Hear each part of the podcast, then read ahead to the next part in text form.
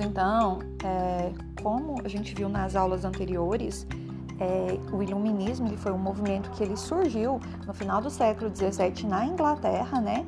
Já com aquela ideia de, de revolução industrial, o início de toda a revolução industrial. Mas o auge dele foi com a Revolução Francesa, meninos, tá? No século XVIII. Então nós vamos falar um pouquinho sobre esse movimento. O iluminismo também é conhecido como ilustração, é um outro nome que ele tem. Ele foi um movimento de crítica ao antigo regime, né? Os pensadores iluministas, intelectuais de diversas áreas do conhecimento, eles eram contrários a quê? A influência dos reis, dos absolutistas monárquicos. Por quê? Porque eles defendiam a igualdade entre os seres humanos, ou seja, que ninguém deveria ter privilégios em razão de sua origem familiar ou social. O que, que os, os pensadores iluministas queriam?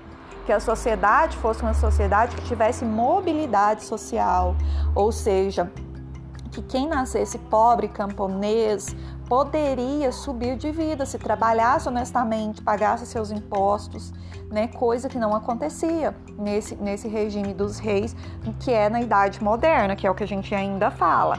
Então foi um movimento que cresceu muito rápido pela Europa e ele foi se expandindo, não só pela Europa, mas ele se expandiu também, né, pela América. Né? A gente vê um dos movimentos principais é, baseados nas ideias iluministas foi a independência dos Estados Unidos. A gente teve aqui no Brasil a Inconfidência Mineira, a Inconfidência Baiana, que foram movimentos é, resultantes desses pensadores, desses pensadores iluministas. Os principais pensadores que a gente tem, meninos, foi o John Locke, o Montesquieu, que é o Barão de Montesquieu, né, o Voltaire e o Rousseau. Esses pensadores são os principais, não significa que não tiveram outros, tiveram centenas, mas os que se destacaram foram esses. O primeiro, né, iluminista que defendia todo ser humano, que todo ser humano tinha direitos naturais de ir, de vir, é, de enriquecer, né, de lutar pela sua vida, de ter é, propriedade privada, foi o John Locke. Ele é considerado, inclusive, o pai do iluminismo. Temos também o Montesquieu. O Barão de Montesquieu defendia a liberdade dos indivíduos, que deveria ser assegurada por um conjunto de leis e a existência de três poderes. O poder não ficaria centralizado só na mão do rei. O poder ele seria o quê? Dividido em legislativo, né, é, executivo, legislativo e judiciário. Então tinha o representante que queria executar, né, as leis que eram criadas pelo legislativo e teria quem iria julgar que era o judiciário. Então o poder ficaria dividido, assim como é até hoje. O Voltaire ele criticava principalmente o absolutismo né, que era o poder total dos reis, que até então o rei ele tinha poder de criar a lei, de julgar a lei, de executar, né? Então eles queriam essa mudança e também queria mudança da ideia de que as, a fé sobrepunha a razão, porque a Igreja Católica nesse período ela se colocava, gente, lembrando que eu estou falando lá desse período da Idade Moderna, tá? Eu não estou falando da Igreja atual.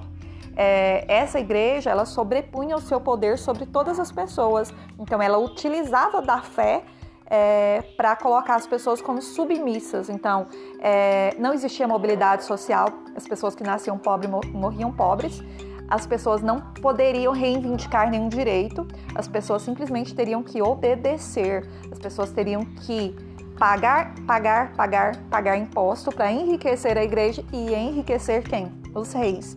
Enquanto os reis viviam né, é, no luxo viviam em banquetes, a população mal tinha pão para comer. O Rousseau era francês, né? Só lembrar para vocês que o John Locke era inglês, o Montesquieu era francês, o Voltaire suíço e o Rousseau também era francês. O, o, o Rousseau ele afirmava que o poder pertencia ao povo, que portanto todo governo deveria estar submetido à vontade soberana do povo. Então o povo deveria participar da vida política de todo o país, certo? A gente tem também dois importantes pensadores né, e escritores, que é o Denis Diderot e o Dan Lambert, Jean Lambert, que são é, empreendedores. O que, que eles fizeram? Eles começaram, eles criaram o que a gente chama hoje de enciclopédia, que é coleção de livros. Só que na época eles montaram uma coleção de todos esses pensadores né, e começaram a distribuir, a vender né, para o mundo todo. Então foi a partir dessa enciclopédia que as ideias foram avançando para outros continentes, certo? É, Esse conteúdo, gente, é um conteúdo bem tranquilo, bem fácil, mas é um conteúdo que exige de vocês o quê? Atenção, ok? Então vamos dar continuidade à nossa aula, tá? Até mais.